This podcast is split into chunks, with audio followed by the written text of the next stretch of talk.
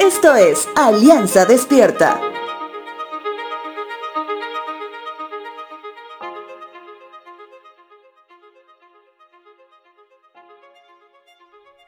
Cuando hablamos de lo sobrenatural, nuestra mente debería llevarnos a cosas o sucesos que nuestro conocimiento no puede procesar de acuerdo a las normas que tiene la humanidad.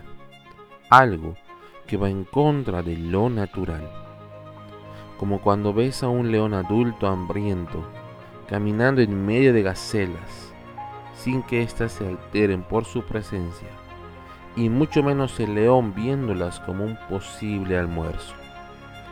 Un escenario que va en contra de lo natural de este mundo, tal y como lo conocemos. Te hablo de esto porque cuando la secta religiosa de los fariseos encontró a una mujer en pleno acto de adulterio, ellos buscaron reaccionar naturalmente ante las leyes que les regían y de manera maliciosa exponen el caso ante Jesús. Sin embargo, la reacción fue totalmente diferente.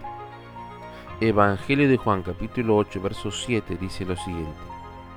Como ellos seguían exigiéndole una respuesta, él se incorporó nuevamente y les dijo, muy bien, pero el que nunca haya pecado, que tire la primera piedra. Hoy tenemos acceso a nuestro Dios, quien sigue obrando de manera que nuestro entendimiento le cuesta comprender. Obras de Dios que supera el plano terrenal y puede ver más allá del espacio y tiempo.